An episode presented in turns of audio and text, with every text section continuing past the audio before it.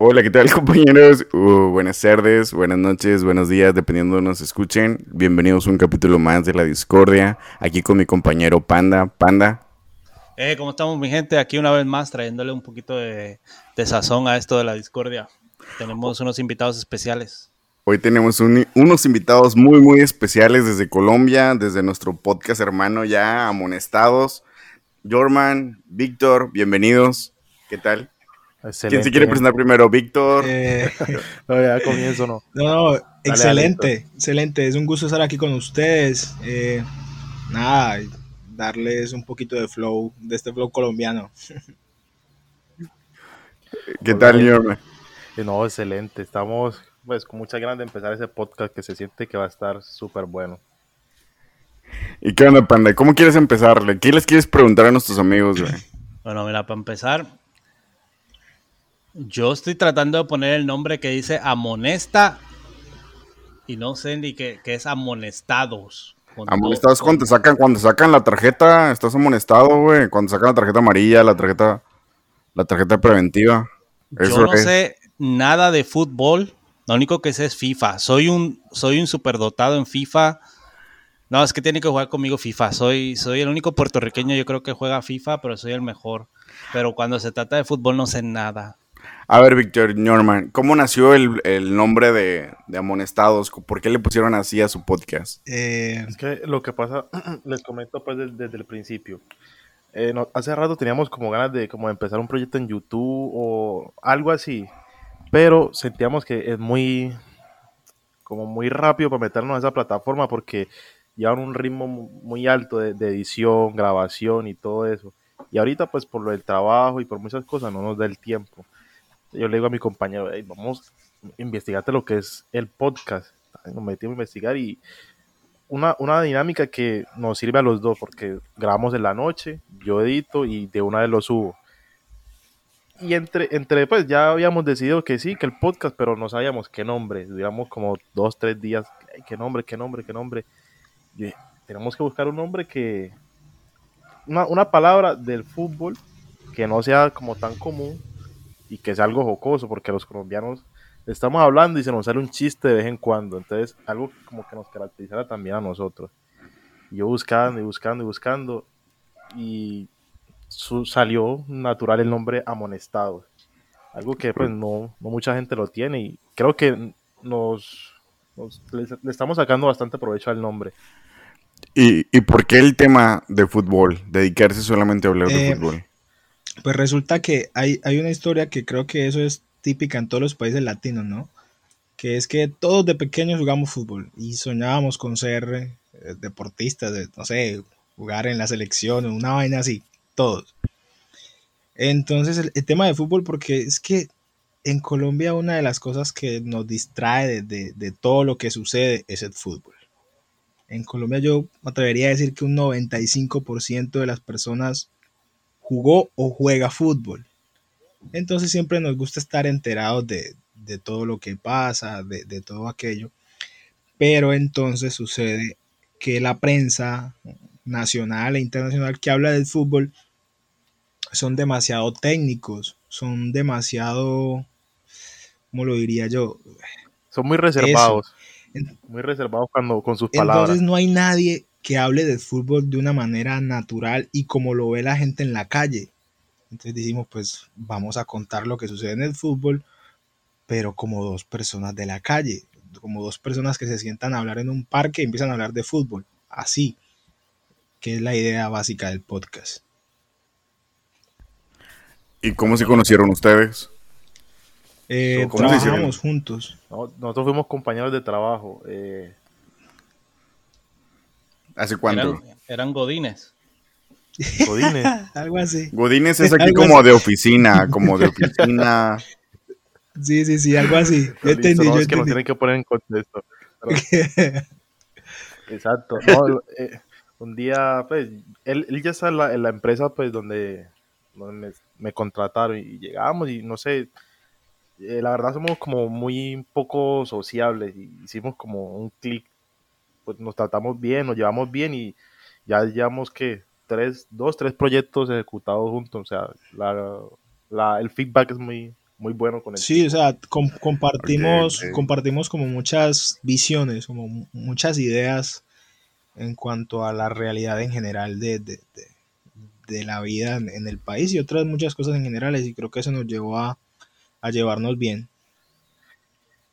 Nada, y un dato curioso es que le- la charla entre yo comenzó porque yo estaba viendo un plan de, de, de migración para hacia Canadá, entonces me pregunté, eh, pero ¿y eso qué? No, y yo le empecé a comentar pues que habían un, un- para los que no saben, lo pongo en contexto, aquí en Colombia el 50% de la población sueña con largarse de este país.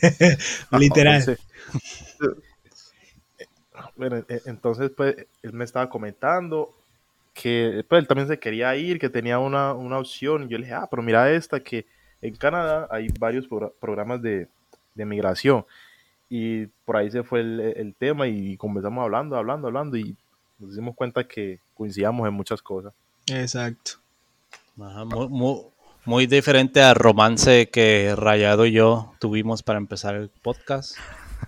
Nos hicimos muy amigos, pero nos conocimos ahí por el Xbox jugando videojuegos y, y de repente de la nada nació así como que teníamos mu- mucho interés en lo mismo. Yo en la tecnología y él ocupaba a alguien que le ayudara en la tecnología, entonces nos hicimos muy amigos por eso. Y ahorita llevamos amistad casados simbiótica. un año. Exacto, exacto. Sí, Ya. porque Panda no entiende nada de tecnología, no puede ni conectar una USB a la computadora. No Se- puede ni adivinar el pinche nombre de Amonesta 2. No puede. Estoy bien Es- pendejo para, para, para todo lo que tiene que ver con tecnología. Ah, no, no, no, no, no le doy, no, no doy con nada. Y eso, y yo quería, yo, yo armé mi, yo abrí mi propia computadora y Rayado me ayudó a armar la computadora porque no entendía nada de Sí. partes. Panda es, un- es una vergüenza para el primer mundo, o sea, no merece vivir en el primer mundo. Pero bueno, ese es otro, ese es tema de otro podcast. bueno, volviendo un poco a lo de Colombia, a lo de fútbol. ¿Qué opinan del fútbol colombiano? ¿Qué tal se ha desarrollado? Es una mierda. ¿Qué- ¿Cómo ven ustedes el fútbol? ¿Es una mierda el fútbol colombiano? Sí, Está, está un poquito Amén. un poquito que, no, o sea, muy quedado respecto al, al, al fútbol, por ejemplo, de México o el de Estados Unidos, que vemos que ahorita Estados Unidos está llevando estrellas ya pues a jugar en su liga. Acá el fútbol es muy lento. Pero puro viejito traen. pero ese es el No, pero- inicio. Pero, igual son leyendas, entonces, ajá, entonces, hasta ahora, el, el fútbol colombiano lleva cuántos años, por ahí que 50, no sé, y yo nunca he entendido el formato de, de, de esos partidos. O sea, me aburre verlo. Yo, yo recuerdo, James, James jugó en la Sí. liga. jugó Sí. en la liga. Eh, Ah, yo va, va, va. recuerdo, Me decías, ¿tú Sí, recuerdas? yo, yo recuerdo que hace mucho tiempo, bueno, no tanto tiempo, bueno, sí, pero no mucho, en, en fin, eh, yo veía fútbol eh, y me gustaba mucho. Yo recuerdo que uno se entretenía viendo un partido, un clásico en Colombia que sería, digamos, América Nacional. Y literalmente, Ujú. a eso hace, que 10 años, y a la vuelta de hoy, yo me siento a ver ese mismo partido. Y lo único que sucede es escuche, escuche y escuche y hable al comentarista de temas que, mm, que ni tienen que ver con el Y fútbol. es otra cosa que los comentaristas también son horribles, son una vaina horrible, patética. Pero también es porque el partido de- no, no se presta para hablar de más. O sea, el fútbol colombiano se ha vuelto aburrido, los jugadores se han vuelto flojos. A ver, flojos para nosotros en Colombia es como una persona perezosa. Se han vuelto perezosos a la hora de, Claro, aquí también, aquí de- también. Vuelto perezosos a la hora de entrenar, no tienen un buen ritmo físico, juegan dos partidos a la semana y ya se están quejando porque los están sobreexigiendo. Entonces, el nivel ha bajado muchísimo. Oye, pero Pero sí, ¿Y qué tal, y qué tal que opinan de los comentaristas de México? Que yo no sé de fútbol, ¿verdad? Pero cuando lo veo así, la selección de México cuando juega, porque mi esposa lo quiere ver. Y este, y de hecho el, el el papá de mi esposa jugó para el Club América, entonces son muy, muy americanistas aquí en mi casa.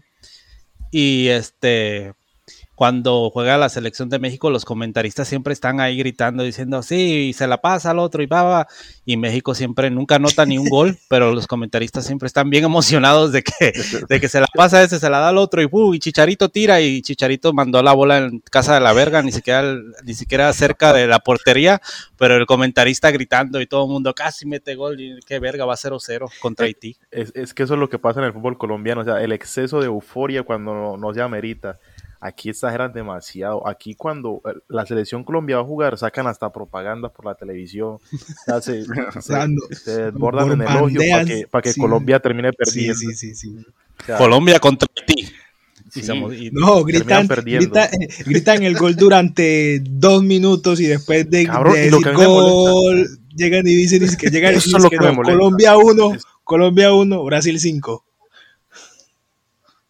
No Eso me molesta, eso, es lo que más me molesta. Es que ¡Gol! Se quedan como media hora, o sea, no hay necesidad. O sea, me parece muy estúpido. No, y, y cuanto a la, a la pregunta que me que, que hacías de, de, de, qué pensamos de los, de los narradores mexicanos, eh, yo escucho un narrador mexicano narrando un partido de fútbol y yo creo que se está jugando es béisbol.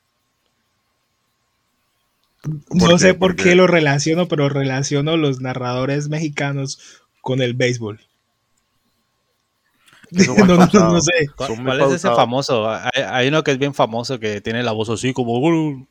¿Cómo se llama ese? El perro Bermúdez. El perro Bermúdez. sí, sí, es un payaso, él es muy payaso. Siempre inventa palabras y dice tirititito cuando van a hacer un tiro. y ahora como la televisora mexicana perdió mucho poder, ya se vendió a las marcas. Entonces, ya meten palabras de marcas en el fútbol. Por ejemplo, hay una leche muy famosa, leche de la vaca, que se llama Lala. Entonces, cuando meten un gol, dicen golalazo. En lugar de gol, dicen golalazo por la marca Lala. O sea, bien mal, ya nadie quiere escuchar eso, nadie quiere escuchar esa mierda.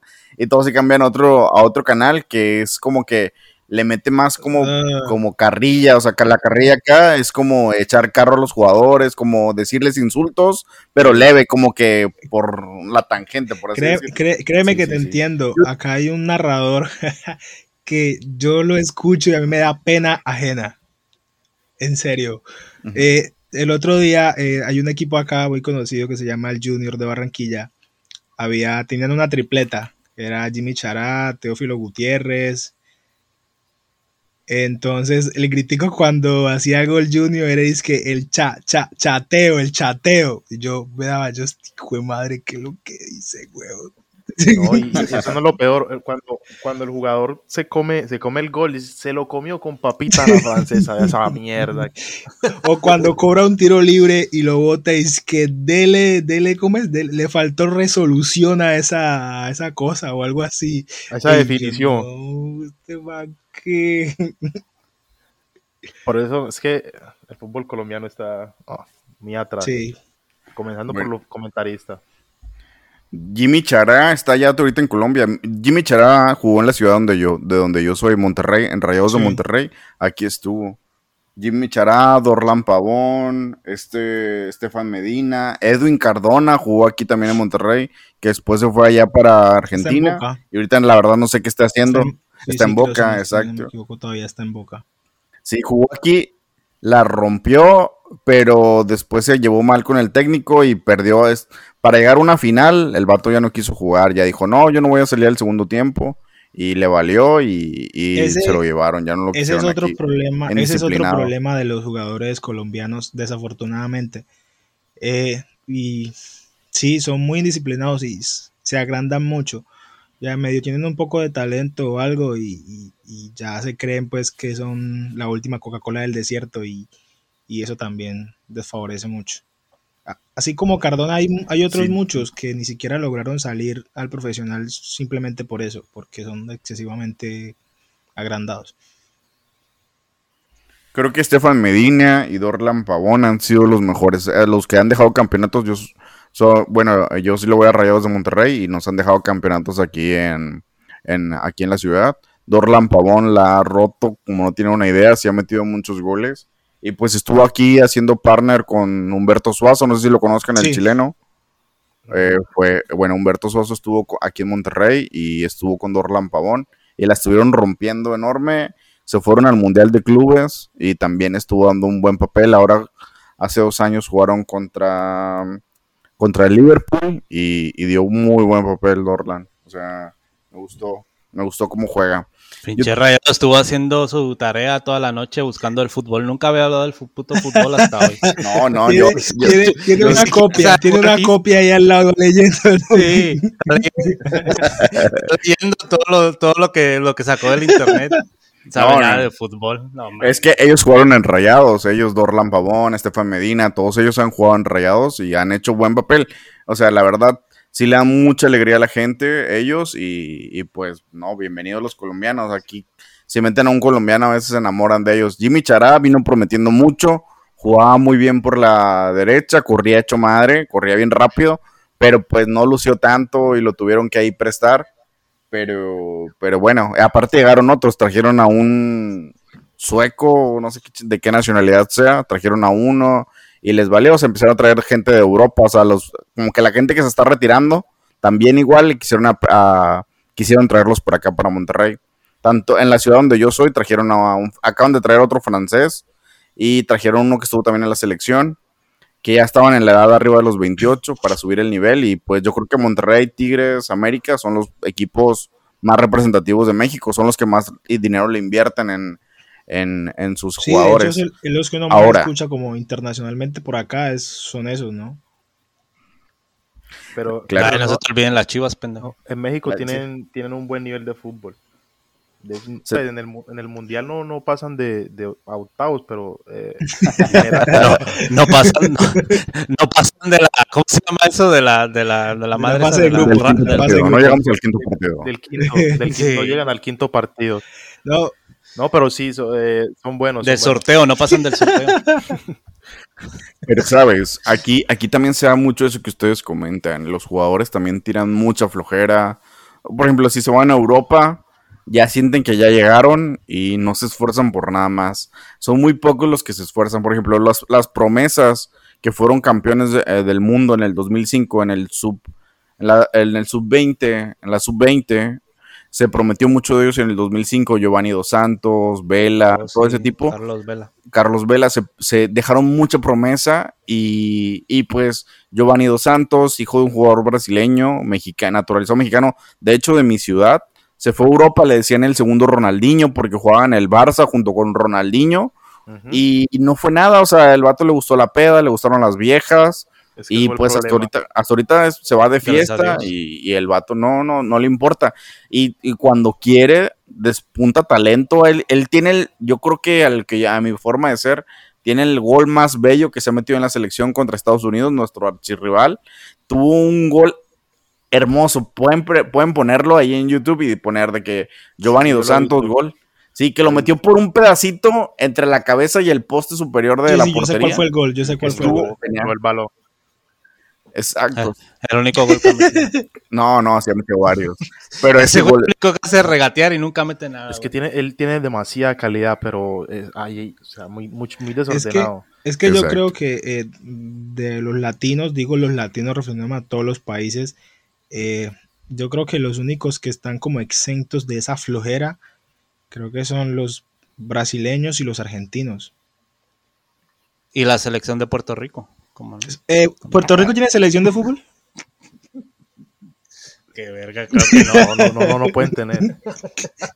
Es más, allá juegan fútbol. ¿Cómo que no podemos tener? Sí podemos tener si queremos, ¿Ah? podemos tener, nada más que no, no, no, no. El país no es tan grande para, para poner una cancha No, de que- fútbol.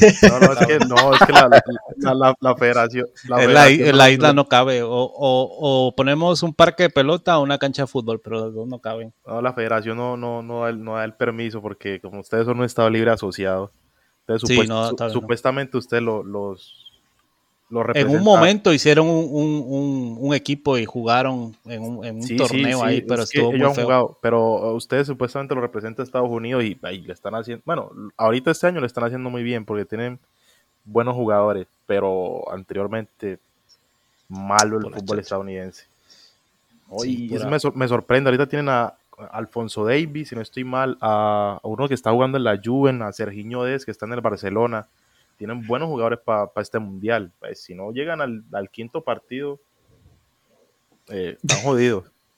Oye, ¿y que, Estados Unidos no trajo como el, el, LA, el, los LA Galaxy que trajo a... Ajá, Los Ángeles Galaxy, que esos son de... ¿Cómo se llama ese? El, el, que, el que también es cinta negra en karate. El, el Latan, el Latan. Latan. No, pero el Latan ya se regresó. Él, está en Italia otra vez, él está en Milan ya. Pero lo, lo, trajeron y se me hace que nada más vienen aquí porque quieren ir a vivirse ahí a, a pinche a las a la a, ¿cómo se llama? Beverly Hills. Nada más vienen a pasar de rato, agarrar el dólar y se van, como, como el francés también que trajeron. Lo que pasa es que eh, eh, Estados Unidos tiene que empezar a regular los sueldos porque allá pagan sueldos demasiado altos. Y, fichajes demasiado altos. Solo pues unos tipos que ya están viejos. En Europa no les van a pagar esos, sueldos tan exorbitantes. Entonces se, vienen aquí a retirarse. Ajá. agarra el dinero y se van. Así también David Betkan ya se compró su casa ahí en, Beverly Hills. Ahí un club se compró, ¿no? tiene su equipo también de fútbol. Sí. Es que yo lo veo, yo lo veo más que todo es como por un lado de, marketing. O sea, promocionar que la liga, la liga de soccer americana tiene a, tenía a Zlatan Ibrahimovic, a Wayne Rooney, entre otros, que, que, han sido figuras en Europa, la gente se va a motivar a irlos a velar al estadio y va a generar más, más afición. Pues sí, imagínate que yo no voy a venir fútbol y yo sabía que Slatan se fue ahí nada más porque pues es Slatan. Ahí está. A mí el único jugador que me gusta es él porque es peleonero. Ahí está, ahí está el ejemplo, claro. Es, ellos, lo que están buscando es eso. Que el mundo los vea y que la gente los empiece a ver para poder empezar a... Y aquí, aquí a los, bueno, cuando yo fui a la escuela aquí, eh, no, no, aquí en Boston, donde vivo ahora, porque no, aquí el fútbol no es muy, muy reconocido, pero yo vivía en Virginia y hay mucho fútbol. Y aquí, si ven que tú juegas fútbol, te sacan con beca de la, de la prepa, lo que se llama la prepa o la high school, te sacan y te meten a un campo de concentración para que tú nada más juegues fútbol. O sea, te dan de comer, te dan estudios y todo para que tú juegues fútbol.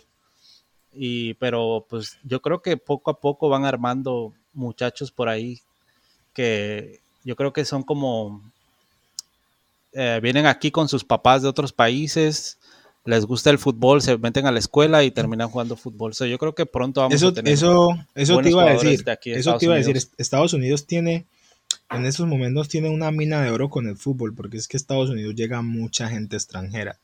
Y la verdad es que no es por discriminar, pero el, el, gringo, el americano como tal, es que sea bueno jugando fútbol le gusta es fútbol americano o su béisbol. Que el fútbol americano, güey, se, se desvive. Exactamente, pero entonces toda esta generación que está creciendo, que crecen en Estados Unidos, pero realmente no son de allá, son migrantes, esa generación le va a meter un plus a, a la selección estadounidense.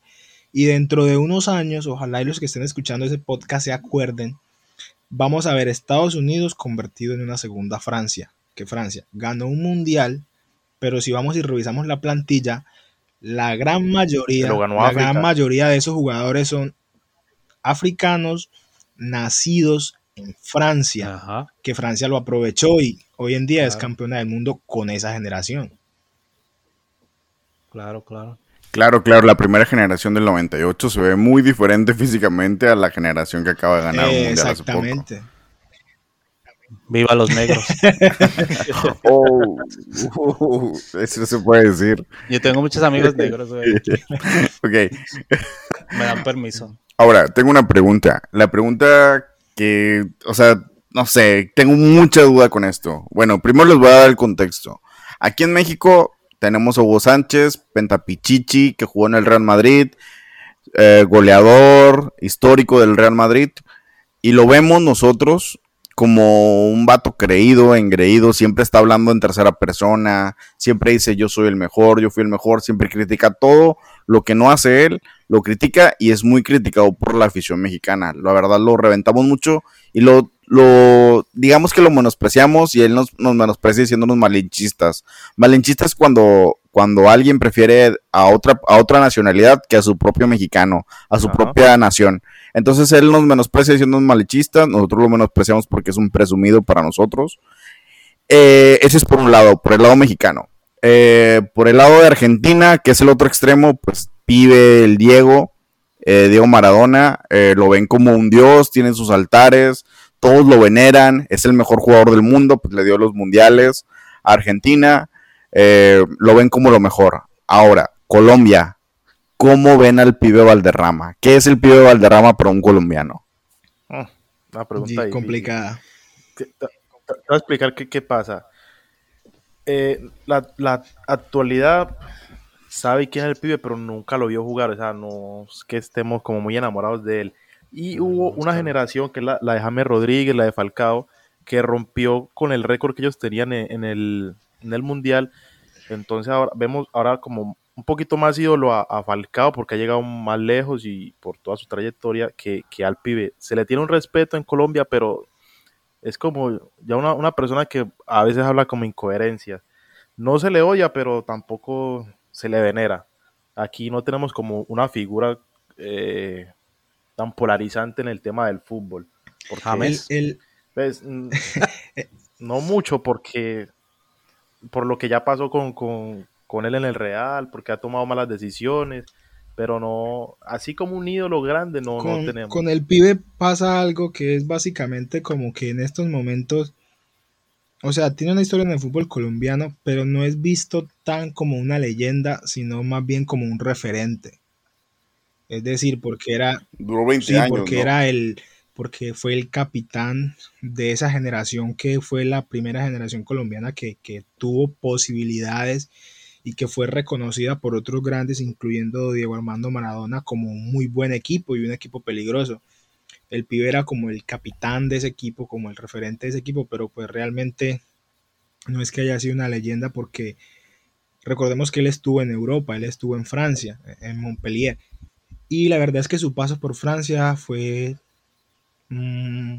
pues sin, pues no tuvo ni, ni bueno ni malo, fue como que fue ok y se devolvió y, ya. Sí, yo creo que en, estos momentos es más considerado o puede estar siéndose considerado leyenda Radamel Falcao que el pibe Valderrama. Eso es lo que te va a decir, Ramón. Exacto. Ah, eh, de hecho, aquí en Colombia se le recuerda más a esa generación por el, el, 5 contra Brasil. contra Argentina. Eh, ah, ¿Qué hizo? Contra. ajá, no, contra Argentina. contra Argentina. Sí, sí, contra Argentina que, se le recuerda más por eso que por la Copa América que ellos ganaron o por su paso por el Mundial. De hecho, en el Mundial lo único que se recuerda es esa salida estúpida que hizo este arquero, me que era un payaso de Eso es lo único que se recuerda. Eso, y, el, ah. escorpión es lo que más se recuerda de esa generación. Sí, pero no tenemos un ídolo, una referencia así tan grande como la, la pueden tener ustedes o los mexicanos o los eh, argentinos o brasileños. Ok.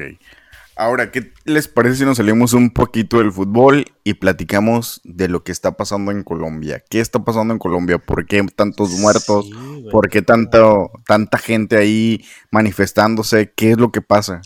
¿Qué es lo que pasa? Que Colombia hace alrededor de... ¿Cuántos años hace que nos descubrieron? ¿O cuántos años hace que somos país? ¿Qué? ¿500? ¿200? Bueno, hace 200 años Colombia está vuelto un mierdero, güey. Ok, o sea, desde el inicio. Lo que pasa es que, a ver, lo que pasa es que el mundo ahora está conociendo el detonante y la consecuencia de lo que ha venido pasando año tras año tras año en Colombia. Yo lo veo desde el punto de vista que es que últimamente la tecnología, toda la comunicación de las redes sociales, la expansión que ha tenido tan grande YouTube, Instagram y Facebook, han hecho que nuestra generación joven vea cómo son las cosas por fuera, vea cómo funcionan los países desarrollados, se enteren por qué los países son desarrollados, sepan por qué la gente soñaba con el sueño americano, por qué la gente se quiere ir a Canadá, por todo ese tipo de cosas, ¿cierto? Y empezamos a comparar eso con nuestro país y nos damos de cuenta que Colombia tiene recursos. Colombia tiene mucha biodiversidad, mucha, mucha variedad. Tenemos muchas cosas que inclusive no tienen otros países que ya están desarrollados, pero que no nos han servido de nada porque los políticos no han servido para nada y porque la gente que nos presidió a nosotros vendía su voto o simplemente votaba pensando en, en cualquier pendejada menos en el futuro.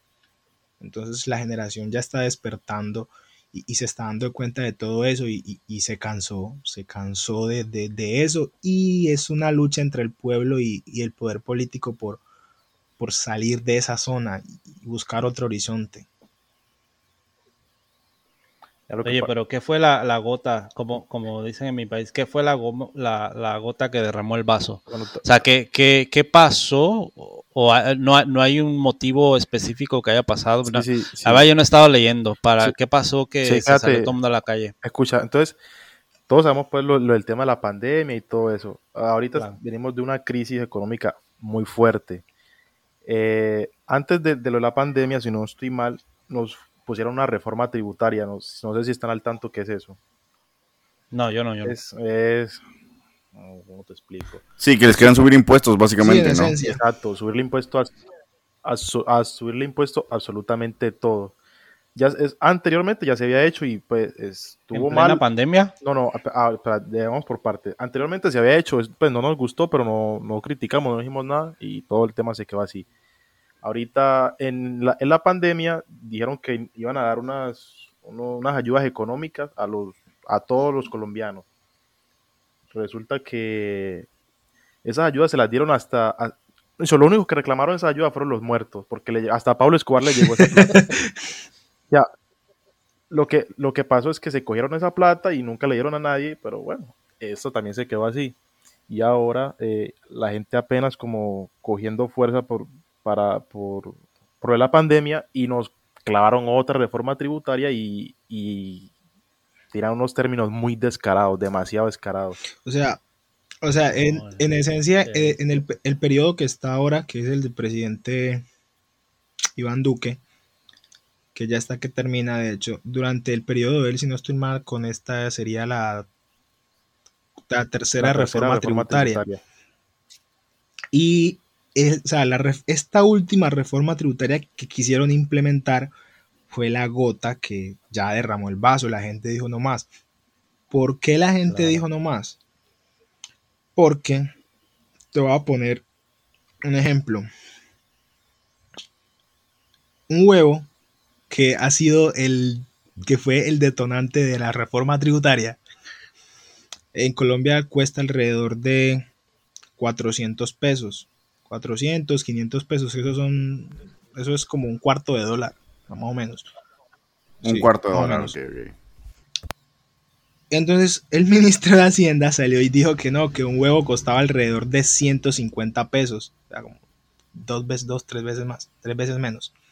Entonces la gente formó mero alboroto por eso, que cómo era que la persona que está encargada de la cartera del país no sepa realmente cuánto cuesta un producto tan básico como es el huevo. ¿Sí? Entonces se puede decir que todo se Exactamente. Exactamente. ese fue, ese es el nuevo, ese es huevo el nuevo de florero de Llorente. no, y, hay cosas tan absurdas como eh, ¿cuánto es el, sueldo mínimo de, México? En dólares. ¿Quién tendrá? ¿Ah? de, qué? El sueldo mínimo de México, ¿cuál es? Ah, el sueldo mínimo acabamos de subir, acaban de subirlo hace poco a 180 pesos. Es muy poco, la verdad, son como alrededor de 10, un poquito menos de 10 dólares. El sueldo mínimo. El sueldo mínimo diario, pues el mensual, hablemos del mensual. No, encontré ningún Bueno, es que si multiplicas, si multiplicas eso, viene siendo, es que, bueno, aquí es bueno, al menos donde yo vivo, el sueldo mínimo es un referente nada más. Era un referente anteriormente para multas, para, o sea, no sé, si tú te pasabas un alto o en el carro o algo así, o infringías la ley de alguna manera, te decían, te vamos a cobrar 20 salarios mínimos, 30 salarios mínimos, 40 salarios mínimos. Y aquí donde yo, de donde yo soy al menos, de donde es mi ciudad, eh, se, usaba solamente para eso, porque nadie te pagaba el mínimo, todos te pagaban dos o tres veces más del mínimo que son bueno, vamos a poner, te voy a poner en contexto. ¿Cuánto, no, cuánto, cuánto, em, cuánto se gana la gente normalmente si, en, un mes? Por ejemplo, en un mes son 10 mil, por ejemplo, supongamos 10 mil pesos es el mínimo que en promedio que se ganan. que por ley debe de estar, por supongamos, es 10 mil pesos, son entre 20, son 500 dólares. Bueno, se ganan 500 dólares. Y, bueno, nosotros, aquí el sueldo mínimo es de ¿cuánto? 300 dólares. De 100 dólares. No, no, al mes, al mes son como, 300. Al mes. 300 dólares mensuales. Al mes. Al mes. No, mam. O sea, eso es demasiado poquito. Pero eso no es lo peor. Resulta que no, pero es, lo que pasa es que, eh, bueno, este, Panda debe estar familiarizado con lo que son los, los taxes y los impuestos. Eh, resulta que nos, de aquí al 2025 nos iban a, cobrar impuestos, le iba a, cobrar impuestos al que se ganara un sueldo mínimo. O sea, algo demasiado descarado. O sea, aquí nadie se podía, tras de que nos pagan poquito, nos van a quitar un porcentaje de lo que nos pagan. Es algo muy, muy descarado. y, lo peor, lo peor es que no solamente eso, porque como decía Salvador, en México a casi nadie le pagan el mínimo, ¿cierto? Decías ahorita. Sí, es correcto, casi a nadie le pagan Acá es al contrario. Porque casi ninguno alcanza a ganarse el mínimo. Alrededor de el 50% más o menos, así mal contado aquí ahorita, se gana menos del mínimo.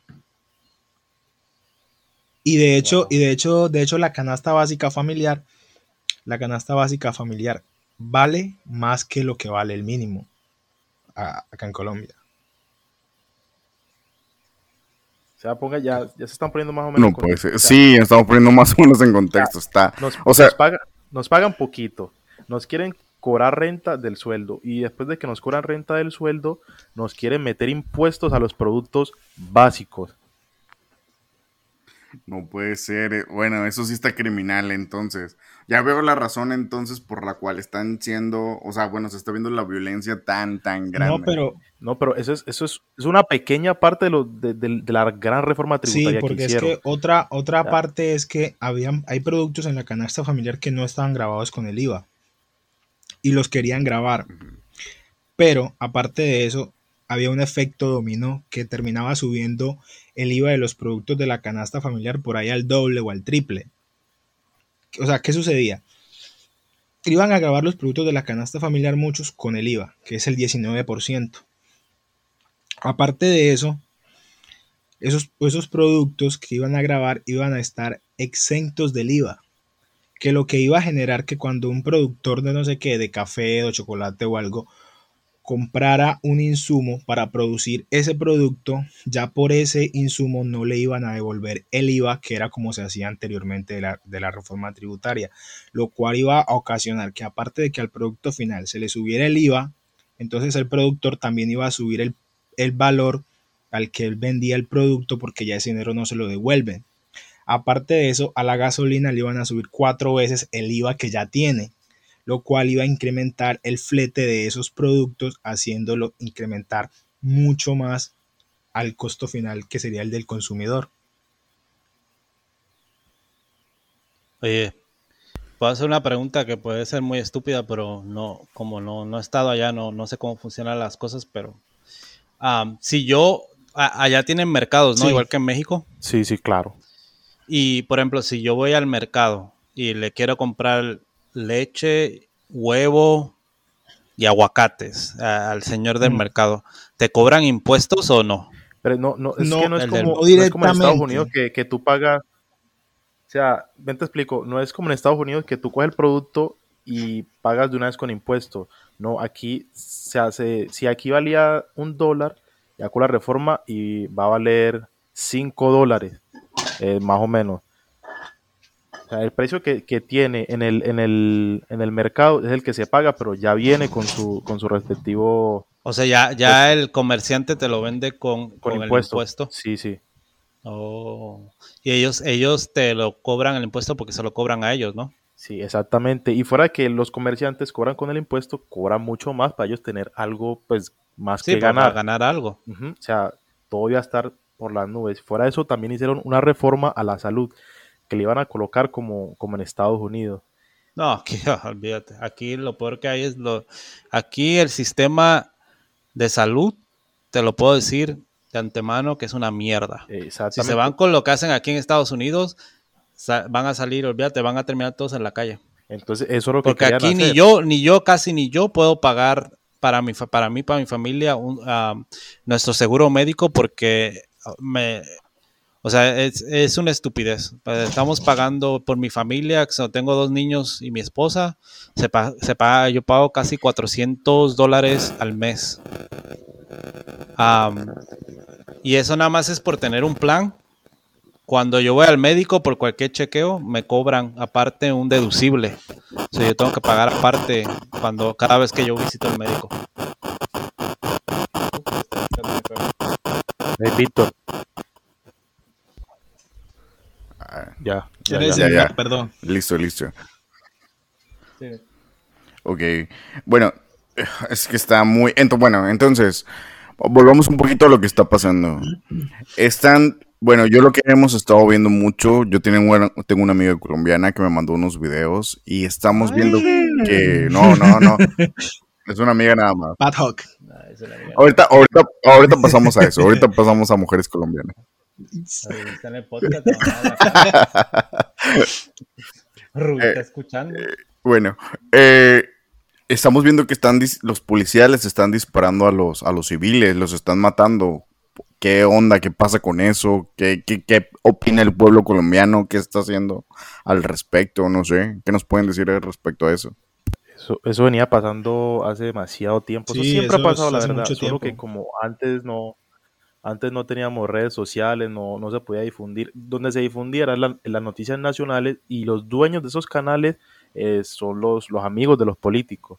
Entonces, por obvias razones no se iba a mostrar. Pero eso, la verdad, siempre ha pasado. Y por eso es que siguen las marchas. Es que, es que mira, hay algo, hay algo que ya hace muchísimo tiempo pasó y se conoció como los falsos positivos. Eh, a los altos mandos del ejército se les presionaba y se les decía, bueno, ustedes tienen que dar resultados sí o sí. No me importa si son de verdad, si son de mentira. Entonces, ¿qué hacía la policía? ¿Qué hacía el ejército? Se iban a pueblitos, buscaban muchachos, les decía, venga, que es que yo le tengo un trabajito por allí, vamos y, y hablamos y yo le comento. Cuando ese vamos y hablamos por allí, yo le comento, le pegaban dos, tres tiros, lo vestían de miliciano y vea, hoy dimos de baja cuatro o cinco milicianos. En ese proceso estuvimos con alrededor de unos, ¿qué? Yo le pongo que por ahí unos cinco años. Pero pues eso no, eso nunca se supo. Eso nunca se supo. Y el problema de ahora es que las, las fuerzas colombianas, tanto el ejército como la policía, están muy, muy devaluados. Anteriormente, eh, yo recuerdo que había personas para las que era un orgullo irse al ejército y, y- y era muy difícil ir, era muy, muy difícil. Hoy en día, hoy en día cualquiera, cualquiera, así sea un delincuente por ahí en la calle, que están que lo matan, se va y se presenta al ejército y lo dejan pasar sin más ni menos, sin importar si consume, si consume cualquier cantidad de sustancias, porque eso abunda muchísimo allá. Digo que están que lo matan porque acá también pasa algo que no se conoce por fuera y es que hay algo que se, ya, que se conoce como las limpiezas sociales. De hecho, en la región donde vivimos Jorman y yo, es normal revisar el periódico y a la semana ver que mataron tres, cuatro. Es, ya es como hasta habitual. Pero nada de eso se sabe. Todo eso es acá interno. nada. El, el país todo eso lo, lo, lo calla, lo, lo oculta y lo maquilla. Y la gente se cansó ya de todo eso. Sí, Wow. porque eh, no, eh, no quiero meter en problemas con lo que voy a decir porque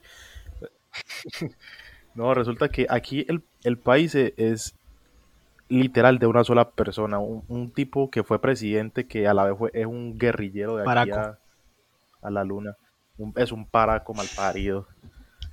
Eh, o sea, ese, Parido, plata o plomo. ese, ese tipo se llama Al- Álvaro Uribe Vélez, es el, que- o sea, el presidente actual, eh, ese es un títere porque lo montó el que, del que le estoy diciendo, Álvaro Uribe. Él, él ha montado, pre- ¿cuántos? Si no estoy mal, ha montado dos. Jorman, ¿se puede pegar un poquito más al micrófono? Sí. Listo, este Álvaro Uribe ha montado ya dos presidentes a, a que manden, pero en realidad no ellos no mandan, mandan es él y todo, en realidad todo este peo que se está formando es por, el- por ese tipo, porque él es el que dice hagan y, los pendejos esos que están ahí en la, en la presidencia, Es que, los títeres. de hecho, de, de hecho, antes de que empezaran a matar protestantes en Cali, eh, que fue donde ocurrieron los primeros hechos de ese tipo, Álvaro Uribe hizo un tweet diciendo que, pues pidiendo que el ejército y la policía pudieran utilizar sus armas letales en contra de los manifestantes. Justamente después de eso empezó lo de Cali. Ese tweet yo no creo que lo encuentren ya para los que lo quieran buscar porque de hecho Twitter lo, lo eliminó porque dijo, sí Lo dijo borró. pues que, que no pues que no, no fomentaba Incitaba a la violencia. exacto. la Que era, era un, era un llamado a la violencia, sí. No, y fuera de eso, no sé si eh, ustedes han escuchado de Pablo, pues me supongo que sí. Claro, claro. Pablito. Pablito Ah, mijo, La serie Narcos es muy famosa aquí en Bueno, México. Resulta que el que daba los permisos para que la... ¿Han escuchado la hacienda Nápoles, cierto? Claro, es- Claro. El, que, el que daba los permisos para que las avionetas aterrizaran en, en esa finca era el señor presidente que, que teníamos hace unos cuantos años y el que ha montado los, pres- los presidentes actualmente. O sea, imagínense el, el- el nivel de corrupción que tenemos aquí, que el mismo presidente da los permisos para que las avionetas aterricen ahí. Oye, pues ustedes parece que están hablando de México, ¿no? Ah, En México no, no, no, hay- no hay mucha diferencia, entonces, no hay mucha diferencia México-Colombia, andamos más o menos igual. co- Y siento que se cucan ahí un poquito por lo de, ¿cómo dijiste que, se, que nos decían los mexicanos los, los niñitos Eh, fresa de, de Latinoamérica. de Latinoamérica? No, pero andamos igual, andamos igual. Aquí los presidentes, el presidente pasado también hizo un desmadre completo, montó, montó gobernadores que son los que, o sea, no sé si sepan que, es que creo que allá no sé cómo se llama, los, a- los alcaldes, gobernadores, no sé. Bueno, Sí, eso- sí, sí. México se divide en estados y cada estado tiene su Sí, gobernador. o sea, acá es por, y acá también es venían. departamento y cada departamento tiene un gobernador, pero el gobernador no lo dictamina el presidente, sino que es por elección popular también.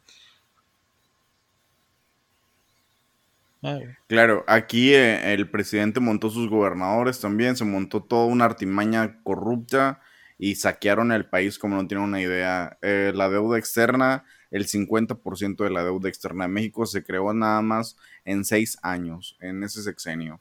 Pero bueno, ¿no? yo tengo otra duda. Bueno, antes de pasar a, a lo político, me gustaría como que ah, calmarnos un poco. Eh, tengo una pregunta para ustedes. Ustedes deben de saber, es una pregunta incómoda.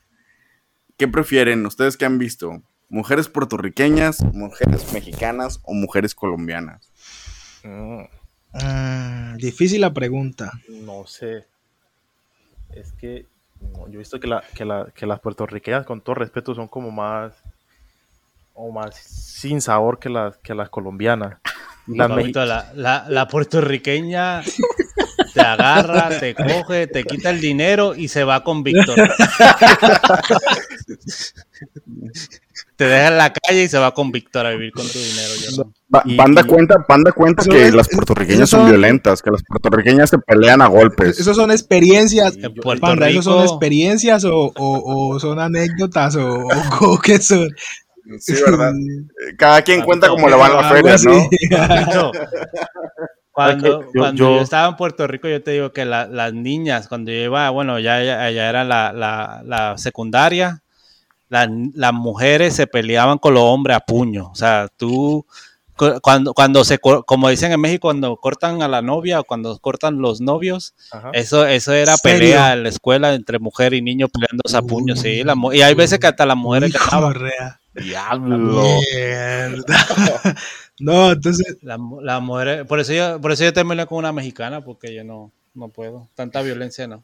pues, pues mira, esa, es- Yo- esa pregunta es complicada porque es que pues nosotros estamos acostumbrados a ver las colombianas, obvio. Y pues digamos que uno ve a una mujer de otro lado y uno le va a parecer, digamos, como más atractiva por, pues, por el hecho de que se comporta diferente, habla Diferente. diferente, todo ese tipo de, de cosas. Pero no sé. Pero no, en realidad yo prefiero a, a las colombianas, excepto la- las de las de Bogotá. Las más feas, mano. Y, lo- y los de Bogo- y los de Bogotá no les gustan los de Cali. No, no, es que a, a todo el mundo le gusta la, la- Es que a ninguno le gusta las mujeres de Bogotá porque son muy feas. Y tras de. Oh. Tras de no, tras, Como Betty la Fea, Betty la Fea era en Eh, sí, Bogotá. Sí, sí, sí, sí. Es el estereotipo de, la, de, la, de la mujer de Bogotá. Va, va. ¿De dónde son las paisas? ¿Dónde es el acento paisa? Porque todos se enamoran del acento paisa. Yo estoy enamorado del acento paisa. Que el acento es lo que pasa- mira, lo que-. No, mira, lo que, pasa, en, en Colombia no tenemos un acento definido como ustedes los mexicanos que hablan así como órale, o en Puerto Rico que hablan con la L. Aquí en Colombia tenemos, el dialecto es muy, muy variado, pero el acento más marcado es el de los paisas. Por eso es lo, Mm. y es como, como todo, no sé, no te sé explicar, como todo chévere. Es, Es que el- está bonito, está bonito. Yo, yo vi un video donde un vato asalta a una chava y luego, dime papacito si no te asalto. Y la chava, papayito, quién sabe cómo le hace. Ya dije, a la madre, o sea, me casi rompo el pantalón. Es que las, el, el, acento, el acento paisa en las mujeres es, es muy excitante. O sea, uno escucha una paisa y uno como que, ay, qué rico. Es, es, en ¿Tú serio. has escuchado, panda? No, es que en general a mí el acento colombiano me gusta mucho. A mí yo escucho estos dos y ya yo me... No. No, no, no, no, ¿Qué? yo, no, no. Yo, Yo juego para un solo equipo. Yo, ya- ya- yo juego ya- para un solo equipo. Yo quiero decirles algo, quiero decirles algo. Ahorita me mandaron mensajes una amiga, le voy a mandar un mensaje aquí en vivo a Noemí, Noemí García. Yo sé que le da pena, pero le, le mandó un saludo. Ella me, me mandó un es mensaje ahorita por WhatsApp y me dijo, le digo, mientras tengas colombianos, me dice, mientras tengas colombianos y el acento puertorriqueño, el acento colombiano me encanta. Yo los voy a seguir escuchando en vivo. Ella se enamoró también, le encanta el acento colombiano y en lo personal a mí también me gusta mucho el acento colombiano. Ah, pues ya somos tres enamorados. ¿no? Pues, a ver si ahorita terminando me mandan un audio de me gustas, estás guapo, algo así, no sé. Empezamos a vender audios colombianos. Exacto. Sí, sí, un nuevo negocio. Así como las viejas vendían panties sucios por internet, nosotros empezamos a vender Creo que, creo podemos hacer una línea hot con, con solo mujeres paisas, ¿no? Exacto, exacto. Sí, sí, pero, pero no se equivoquen con las paisas, que esas, esas son como, como dijo Panda, son bien Ah, malas, sí, sí, eso sí es verdad. Sí, Ah, sí. esas son buenas para conseguir su Gaddari. Y creo que cuando nos escuchen, German nos van a matar, la- Aquí, aquí en Estados Unidos hay dos o tres por donde yo vivo que se pasan por ahí en los bares colombianos, se enamoran a los hombres y después los dejan en la Uy, calle. zona. Wow. Sí. Es así. Y después se van allá a Colombia, se ponen nalgas, se ponen chichi y vienen para acá y olvídate. Mm. Bueno, en- con todo el en- mundo. Bueno, yo, la, hablando de eso, la, el segundo, como el segundo acento más conocido en Colombia es el, el, el costeño, que es muy parecido, es muy parecido al puertorriqueño, pero no es que utilicen la L al final, como lo suelen hacer los puertorriqueños, sino es como que cortan las palabras. La, la omiten. Exactamente. No, ellos omiten la, la, la, la, la R, o sea, no la pronuncian ninguna palabra. Y, y es que el, el acento es Ah, mal por eso- golpeado. Los, los puerto- los puertorriqueños dicen que vamos a hacer. Vamos a hacer. Acá en la costa decían que, que ¿Qué vamos vamos a hacer. Así, Vamos a pero más ¿Qué vamos duro. a hacer? Es, es- es más parecido al, es más parecido como al cubano, es más o menos así. No. Ahora, tengo otra pregunta que también va relacionado mucho México-Colombia. Eh, las drogas. ¿Qué tanto ha bajado la droga después de Escobar? ¿Qué tanto se ha visto la cocaína? ¿Se sigue moviendo demasiado? Pues yo creo que ahora hay más. ¿Qué? Porque yo No, yo te voy a, Ah, decir, te voy a decir un dato. Aquí en Colombia, durante este, eh, el, di- el muchacho que ya mencionamos ahora, nunca se van a acabar las drogas. Eso es un negocio que es, es ilegal a los ojos de la población, pero eso es un negocio que ya hace parte de Colombia. Eh, no sé, aquí el, el 90% de la economía se mueve por, por la el lavado de activos y todo lo Eso que es algo depende que- de eso. Mira, por ejemplo, aquí hay unas personas, pues, no las puedo mencionar porque ahí sí me meto en problemas, pero unas, unas personas que sí sabemos que trafican y, y ellas tienen supermercados, tienen apartamentos, tienen, tienen varias empresas y esas empresas generan empleo y, y ahí es que comienza el, el narcoestado que se le llama. Entonces, mientras siga el narcoestado, tiene que seguir las drogas y Básicamente eso es lo que mantiene la economía, la economía Sí, viva. sí, sí, sí, la este verdad es que sí. momento, ¿no? Sí, sí. Yo también tengo, tengo otra duda importante también. eh, bueno, que es más importante. Hace un tiempo, yo creo que hace alrededor de un año, estaba platicando con otro, otra persona colombiana y me comentaba que en Colombia se dividen por secciones económicas. Que de la sección A viven ciertas personas, o no sé si es por número, no, como, no recuerdo bien si fue por número o por letra, pero que los dividían ustedes y eso generaba, eso era la división de clases sociales. ¿Qué tan cierto es eso? ¿Qué tan mentira es eso? Pues Eso es cierto, nos dividen por, por estratos. sí, social. exactamente, sí, pero eso, pero eso, eso por un lado es cierto y por otro lado no es cierto, porque se habla de, de la clase media, ¿sí o qué? Pero es que en realidad en Colombia no hay clase media, simplemente hay uno que está más endeudado que el otro. Exacto. Sí, Más o menos como aquí en Estados Unidos. Aquí, aquí todos somos clase media baja. El, el-. El 70% de la población es clase media baja. El- solo el 10% de la población colombiana es clase alta. De los tres, de los tres est- est- estratos sociales, eh, ¿cuál es el rico? ¿Cuál es el medio? ¿Cuál es el, el pobre, por así decirlo? ¿El 1, 2 o 3? ¿O cómo se divide la sección? ¿O en qué sección está? ¿Cuál sección es la más importante? No sé si nos puedan dar un poco de contexto. Eh, digamos que eso, yo Eh. creo que es- llegamos hasta, nos tienen hasta estrato 6, estrato 8, ¿Estrato qué? 8, ¿no? ¿Cuántos estratos son? Espérate, yo pregunto aquí. Sí, porque es que la verdad yo no recuerdo ahorita en el momento. No, no, no, no tengo claridad porque la verdad no le presto atención porque sé que no estoy en el último, entonces me da igual. Entonces, Bueno, eh, como mínimo, no sé hasta cuánto llegan, pero sé que hay un estrato 4 que, que ese es el, el- los que ya tienen carro, que aquí es muy difícil tener un carro. Aquel que tenga un carro, si es pobre, él tiene un- una valija que le suena hasta si la... tiene un carro nuevo está traqueteando. Y si tiene un carro nuevo, o, o es, al, o es alcalde, o bueno, si es político, o es traqueto. El traqueto aquí es lo que es narcotraficante. O sea, sí es difícil conseguir un Sí, carro. la verdad sí. Súper difícil. Oye, ¿y no tienen allá gente que tiene carros, está cayendo, pero la música está a la orden del día. Tiene en Puerto Rico la gente así que te montas en el carro y el tapete es lo único que te salva de que tu pie se vaya por, por, por el hoyo del, del piso. Pero, pero atrás tiene, tiene una bazuca, tiene un radio y eso va, que, que cuando suena ese reggaetón, el, el, el mo va brincando en el carro y todo. Ah, algo así sucede aquí. Aquí pa- Así en Puerto Rico. digo, aquí, Sí, en aquí México existe, también, en México aquí existe también. algo que se conocen como los picó. Son equipos de sonido muy grandes. Hay casas exageradamente Hay grande. casas donde literalmente las paredes están cayendo y lo que sostiene la casa es el picó. El- Literal. Sí, tristemente es así. O sea, ah, también vimos en una clase baja, pero por, por la población también, porque Sí. imagínate, preferimos comprar un- unos parlantes que, que comprar un bulto de cemento, unos ah, bloques. ah. Vamos Claro, sí, sí. Sí, así como México. Aquí prefieren ponerse un tatuaje que, que llevar comida a la casa, ¿no? Epa. Así es. Aquí prefieren comprarse un, pan- un par de tenis y después ver quién les presta plata para comprar la comida que comprar de una vez la comida. Sí, no somos tan diferentes entonces, no somos tan, tan No, es que- diferentes. O sea, aquí es es, que lo yo mismo. creo que esto que te estamos contando, no, yo creo que no solamente se reduce a Colombia.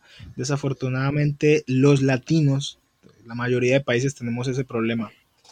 Tenemos, eh, tenemos un chip todavía que hay que cambiar, que todavía pensamos que las cosas importantes son como que demostrar que tienes lo que no tienes para que te vean bien, que realmente estar tranquilo y, no sé, estar bien con, con todo. Sí, yo, tengo una, una- una pregunta para, para Panda. Eh, ¿Cuál es la diferencia entre un caserío o un residencial? verdad. Ah, no, no entiendo porque se, se No, habla eh, mucho. generalmente es lo mismo, lo único pa- para, bueno, por lo que yo conozco, ¿no? Porque ya yo no llevo muchos años fuera de Puerto Rico, pero ah, cuando yo era pequeño, un residencial y un caserío, eh, residencial es como se habla, sería un poquito más como formal.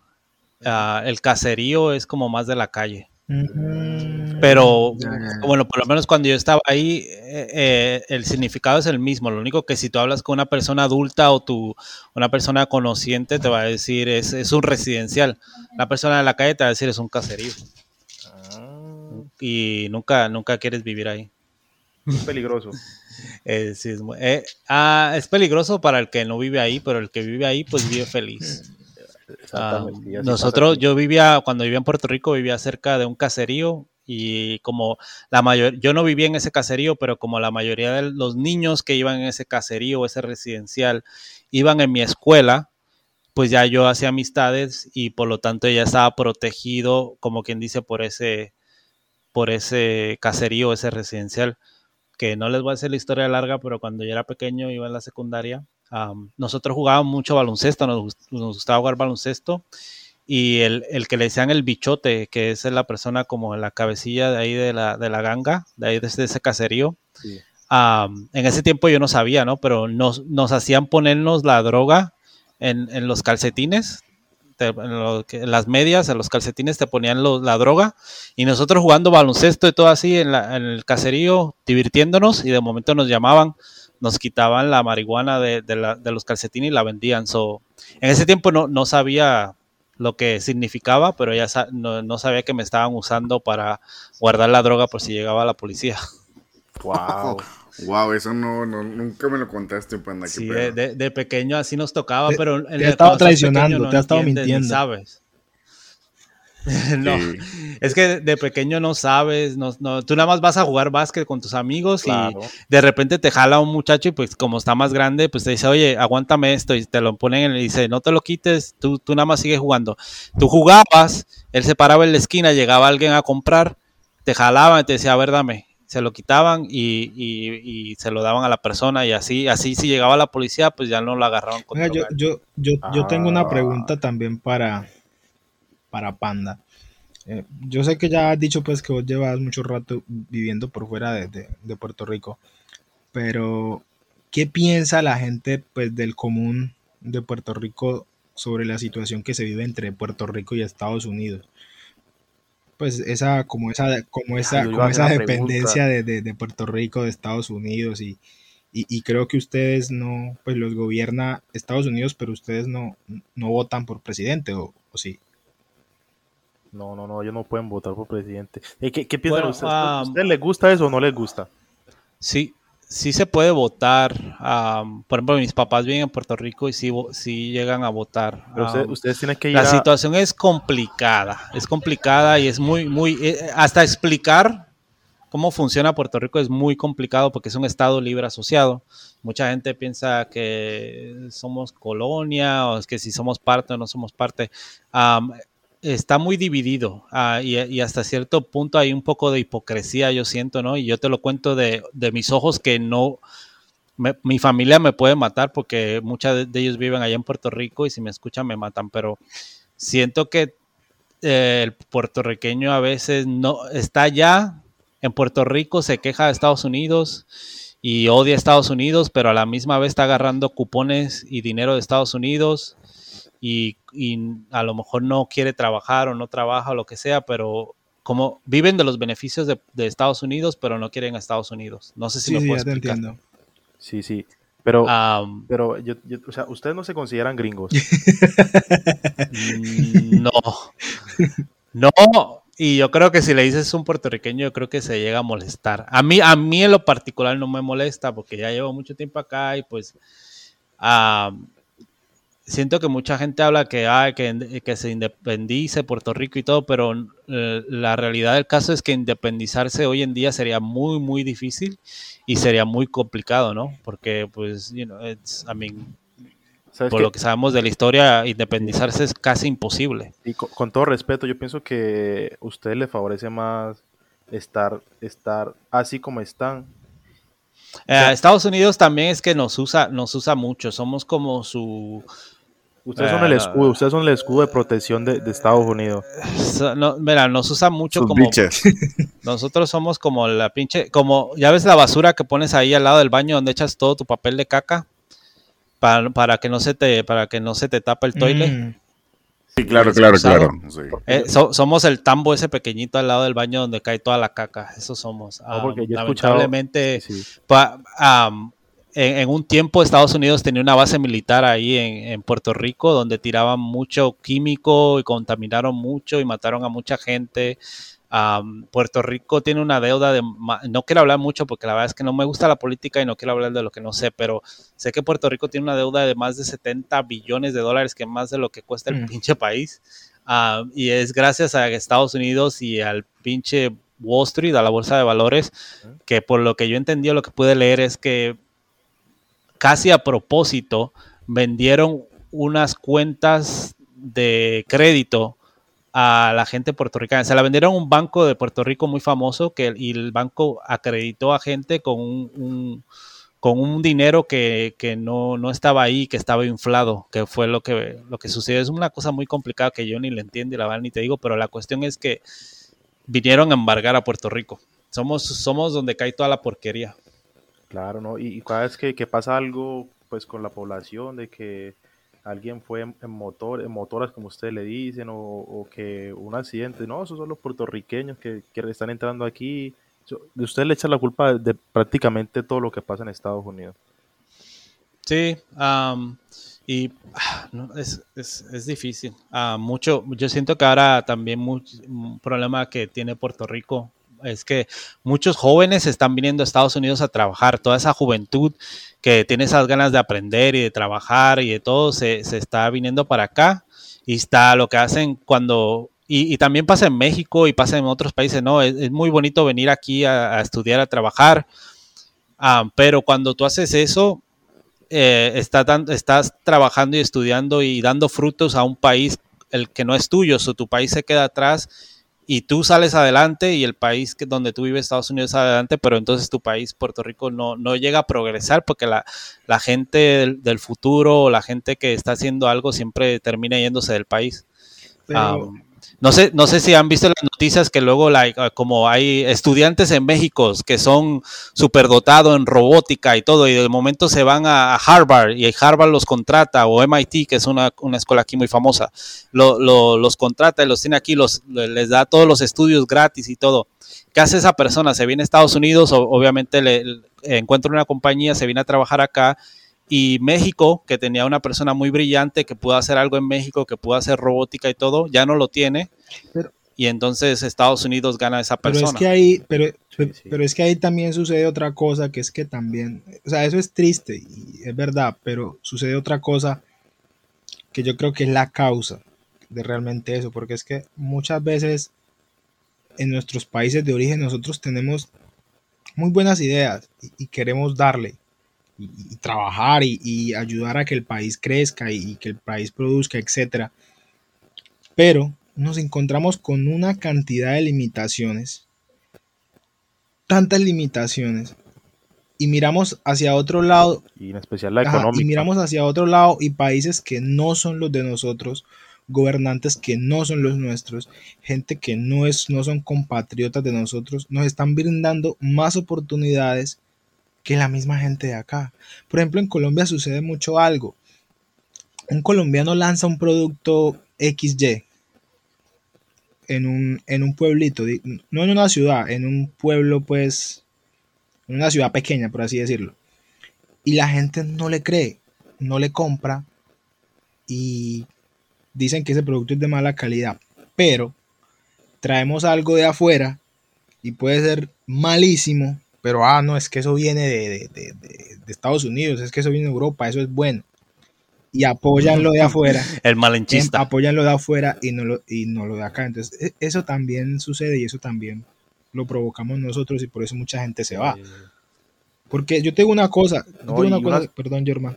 Yo te digo una cosa, si uno sí. vive en México o en Puerto Rico o en Colombia y tú tienes garantías, garantías en cuanto a que se puede progresar, en cuanto a que puedes emprender un negocio, en cuanto a que tu misma gente, tu mismo país te apoya, tú no te vas. Pero por Claro, ejemplo, en Colombia, un ejemplo así por aquí, ¿ustedes saben cuántas generaciones se necesita para que una familia salga de la pobreza? De hecho, generaciones. No Para que, una, para que una familia salga de la pobreza necesita 11 generaciones. Wow. Y, y es un, Estamos hablando aproximadamente de un más de 200 y es un, años. y es un, eso, y no es un, no es un, ¿cómo se dice? No es un dato aquí a la ligera, es un dato estadístico. De hecho, lo pueden averiguar. Es un dato estadístico. Entonces, imagínate. Oye, espérate, yo tengo una pregunta que Karime, Karime está viendo el stream y tiene una pregunta para, para Jorman y Víctor. Am, que si ustedes saben qué tan cara puede ser la vida en Cali o Cartagena, Bueno, qué tan digo, caro es. En Cartagena, ¿Ese es el Beverly Hills de allá o qué? Algo sí, así. porque te digo, es Algo un, así. Sitio, un sitio Ahí turístico. donde vive, ahí donde vive Nicky Jam. No, No, Nicky Jam mí en Medellín. En, en, en. Ay. No, te, te explico. Lo que pasa es que en Cartagena, eh, bueno, ahí también reina el oportunismo porque es un sitio muy turístico, entonces le- elevan mucho los productos. Y en Cali, Cali es una ciudad y las ciudades siempre aquí en Colombia son demasiado caras. Entonces, muy difícil vivir eh, ahí. Si no tienes un buen sueldo, Para es muy resumirte. So, ahí, ahí viven no, los pues ricos. para resumirte la cosa, para vivir cómodamente en una ciudad en Colombia, necesitas ganarte por ahí, eh, ¿qué? Tres, cuatro salarios mínimos colombianos, Póngale mil dólares, más o menos. más o menos. Mil y eso- dólares. Sí, ¿Al y eso que el- y Al eso mes. teniendo en cuenta que el, que el peso colombiano vale tres veces menos que el dólar. Oh, wow. Aquí mil dólares yo me los gano trabajando en McDonald's. No quiero ser culero. No, ya aquí. aquí No quiero Ya, ser culero. después de de decirlo, aquí- ¿verdad? Después de decirlo ya. Aquí, aquí para ganarse mil dólares no. tienes que sudarla, pero sudarla en serio, weón. Pero en serio.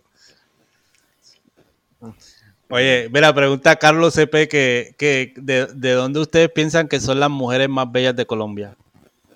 La de De- Antioquia. por ejemplo, en, en México, ¿qué, qué dirán? Son las del norte, ¿no? Las, del norte. Y- las de Antioquia, y- las de Medellín. No. Pregunta, ¿quiénes son? ¿Quiénes son las mujeres más bellas? Ah? O sea, Ah, ¿quiénes son? Mm, sí. La más bella. Sofía Vergara. Nah, Vergara. estoy bien pendejo. ah. ¿Quiénes son? Conozco a No sé. Sofía Vergara. Mm. Y No sé. dura esa pregunta. Jorman, ¿vos a quién Difícil. tenés en la cabeza? Porque es que yo tengo tantas, pero no sé cuál decir, güey.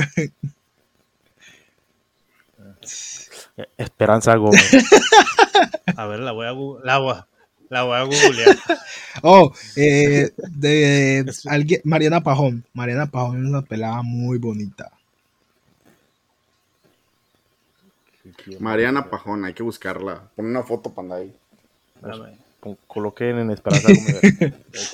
No mames, es Esperanza Gómez. ¿qué es eso? ¿Qué es eso? ¿Esa que podría ser la Galilea Montijo de allá? ¿Quién es Galilea? ¿Quién es esa? Ahí me perdí. No, no.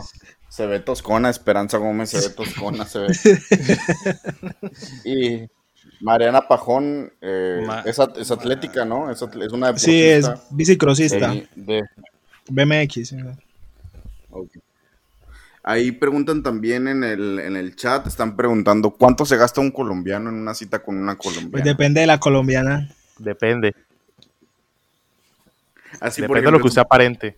Depende de lo que usted aparente. supongamos Pues sí. una ida al cine, después cenar y luego un motel. Si, si la colombiana con la que uno va a salir tiene marido, uno no gasta nada, gasta el marido de ella.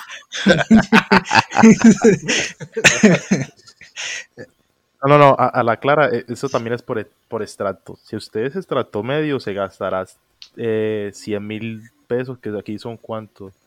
Son 30 Sí, dólares. 30 dólares más o menos. 30 dólares pero en 30 una cita. dólares. Si usted ya Claro. es estrato alto, se le puede gastar hasta 300 dólares. 300 dólares, wow. Ya, ópera. Yo creo que 300 dólares. 300 dólares. No, sí está caro, está caro, 300 dólares. Yo, yo creo que aquí, a ver, voy a hacer cálculos. Aquí en México es la comida. De comida son 400 pesos. De cine más o menos Vale, igual. vale. 800. Yo creo que nos gastamos como unos 100 dólares aproximadamente. Entre, entre salida y luego si ya te la quieres llevar un poco más acá, que más íntimo. Sí, como unos 100 dólares. O en el carro Sí. que te arresten y que te arresten ahí. 100 dólares rayado, no. Pues acá, 100 Soy muy dólares. barato yo. acá toca, acá, to- ¿Tú- tú cuánto acá toca en la moto y una sola rural y rural, rural y donde no haya luz y chao. Ah, pues en México también, Rayado, Rayado es experto ¿Sí? en eso, se las lleva. No, no, no, no. No, no. Ya nos ha contado que ya si te agarran en el parque no te dicen nada. Bueno, Nada es que te, nada más te dan un condón y ya. en el, en el, en el podcast pasado tuvimos a un, a un policía puertorriqueño y que fue condecorado por el FBI y le platicaba que, le preguntaba que, que qué onda, qué pasaba si, si te encontraban ahí unas parejitas ahí dándose amor. Y él dijo que no, que nada más les llamaba una advertencia. Aquí en México antes si te llevaban arrestado, hace como dos años cambiaron la ley y solamente te pueden dar una advertencia y que te muevas. Y a mí en lo personal sí me pasó, o sea, sí, sí fue así de que estaba, estaba en un una parte de la ciudad, estaba ahí como que pichoneando, pichoneando son besitos. Ah, y, acá es otra y llegó cosa. el policía, y llegó el policía. llegó el policía y sí me dijo y me preguntó que, que, que- qué estaba haciendo. Yo le dije que no, que no estaba haciendo nada y ya me preguntó, y, señor, ¿y por qué no trae pantalones? No, o sea, como que no estaba haciendo nada. Pero sí, o sea, me pasó eso y, y pues ya, ya que lo bueno que ya cambiaron la ley. Pero sí, o sea, yo digo que sí te O la tienes que llevar. de- desde ahí aprendí. Y, pa- y para la gente que está en el chat, si son compañeros de Rubí, no fue Rubí. Ey, ey, Lo, ey, peor- lo peor de no. todo es que lo agarraron solo en el parque. Ey, no le eches salsa ahí porque no voy a dormir en mi cama después. Voy a dormir, en- me van a mandar a dormir al sillón. Lo agarraron solo en el parque al güey. no, pero, pero Menos, menos mal aclaraste lo.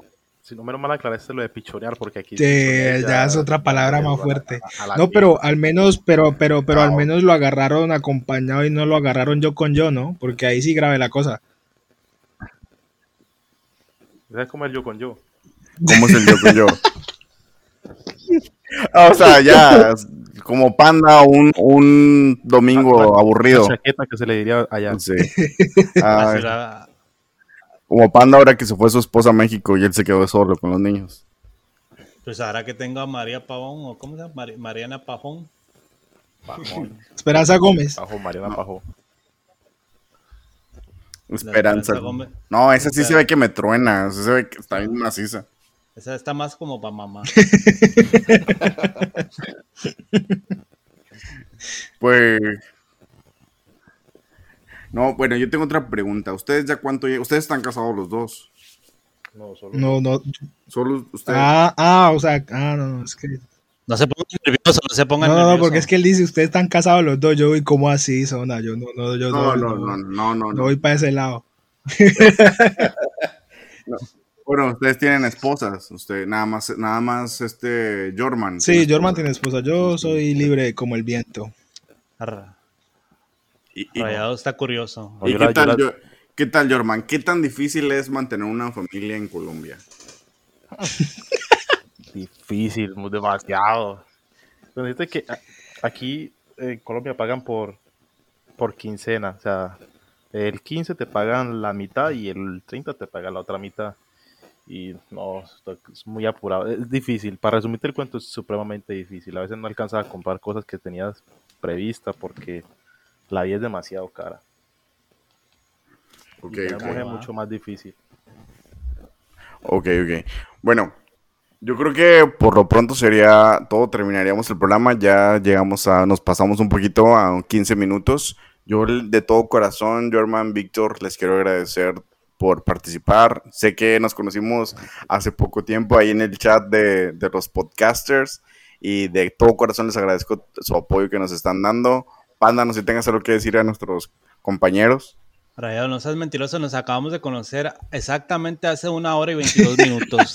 No, yo ya había hablado, yo había hablado por chat con él. Realmente me conecté, estaban dos güeyes ahí, le dije, ¿qué pedo? Y nos vamos a hacer un podcast.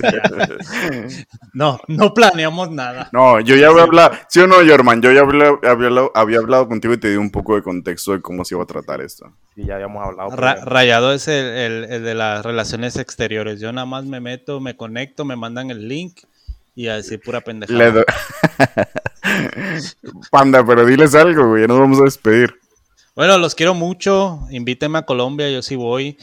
Sí, he querido ir a Colombia por muchos años ya, pero tengo un problema que si le pregunto a, a personas que conozco de, de- de Bogotá, me dicen que vaya a Bogotá. Y si conozco gente de, Cal- de Cali, me dicen que no, que no vaya para Bogotá, que está feo, que me vaya para Cali. O sea, nunca, nunca he podido decir dónde carajos voy a ir, pero quiero ir a O sea, vaya al medio. Me encanta el... Bogotá es muy frío, Cali es muy caliente. Vaya a una ciudad que esté en la mitad, Medellín, que no es ni frío ni caliente. Es chévere. Medellín. Y en Medellín está, está chévere ahí. Sí, lo mejor. La verdad es que sí. De las ciudades para visitar en Colombia, Medellín. que- Hágale a Medellín. Pero Y de allá son las paisas. De Rayado quiere que le agradezca. Muchas gracias a los dos por venir a nuestro programa, por, por venir a nuestra casa, comer de mi comida, quedarse conmigo. Muchas gracias. Y esperemos que nos inviten pronto. No sé si quieran despedirse de algo, pasar su, su podcast, German Victor, sus redes sociales, algo que quieran compartirnos. Pásame tu, ex, tu, tu game tag de Xbox para jugar FIFA. Ah, Olvídate del podcast, vamos a jugar FIFA. Listo, vamos a jugar. Panda, déjalos hablar, por favor. Eh, Este, no, gracias a ustedes por, por invitarnos a, a su podcast. Y las redes sociales son amonestados. o- ah, no, los amonestados. Ahí están. Y no, síganos en En Spotify. Spotify. Solo en Spotify. Estamos en otras plataformas, pero sabes que la que reina es Spotify. en la plataforma que se encuentren ahí estamos. Nosotros somos la viva representación de los latinos en el mundo, en el mundo del podcast. Estamos en todas partes. Perfecto. ¿Algo más que Para quieras? Mira, para los pendejos como yo, es los amonestados, dice amonesta y luego el número 12. No, pero eh, eh, Pues, en redes sociales me encuentran normal, amonestado, los amonestados, sin, el- sin el los 2. amonestados. Sí, Perfecto. Bueno, pues muchas gracias. Nos despedimos en un programa más de la discordia con Panda, Mr. Blue. Y pues nos vemos hasta la próxima. Hasta luego.